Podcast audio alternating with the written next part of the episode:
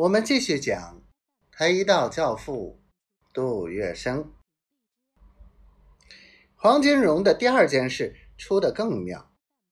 原来陆兰春和薛二双宿双飞，恩恩爱爱，小孩子一个个的生下来。陆兰春喜去花心，深居简出，一心一意相夫教子。薛二家里有钱。大少爷常年游手好闲，除了在家吃吃鸦片烟，闲极无聊，有时候也难免跑跑赌场，输赢不计，只是消遣消遣。那一天在江湾跑马厅，薛二正砸在人堆里看赛马，突然有两条大汉挤过来，一左一右，伸手把他一夹。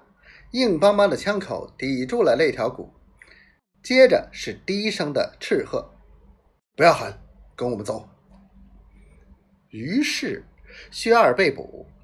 薛二是个锦衣玉食、享惯了福的大少爷，被两名大汉从人群里抓出来，塞进了汽车，一路驱车疾驰，还没有驶到枫林桥清党委员会。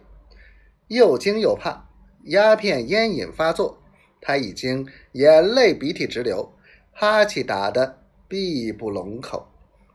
两名行动员见他一身软得像泥，两脚下不了地，只好把他连拖带拉，半抬半掖，不经过盘问，就先关进监狱。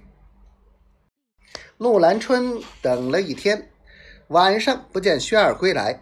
提心吊胆，挨到天亮。他在上海原野交友广阔，认识不少有钱有势的朋友。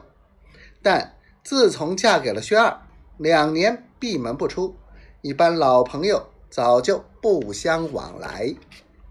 这天，因为薛二彻夜不回，他知道一定出了事，急切无奈，只好抛头露面，到处打听老公的下落。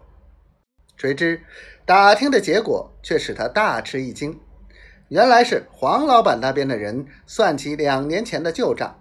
薛二身陷囹圄，他被囚的地方正是专门盘问、处决政治犯的枫林桥。这一下，他吓得遍体冷汗，魂灵出窍。但是他不敢直接去求黄老板、杜先生或者张大帅。便只好找人托人为他千方百计想法办，拿出大笔钞票，请刀下留人救救薛二的命。当天就有用洋钱银子买得来的消息，薛二是以共产党嫌疑分子的罪名羁押在枫林桥交涉实属。这就是说，薛二随时随地都有绑赴刑场、一枪毙命的可能。问题的严重性还不止此。消息来源告诉他，再不火速设法，只怕薛二等不到审判枪毙，他就要白送性命一条。原因是他的鸦片烟瘾奇大，叫他三天不吃饭无所谓。如今关在大牢，黑粮断绝，薛二片刻难熬。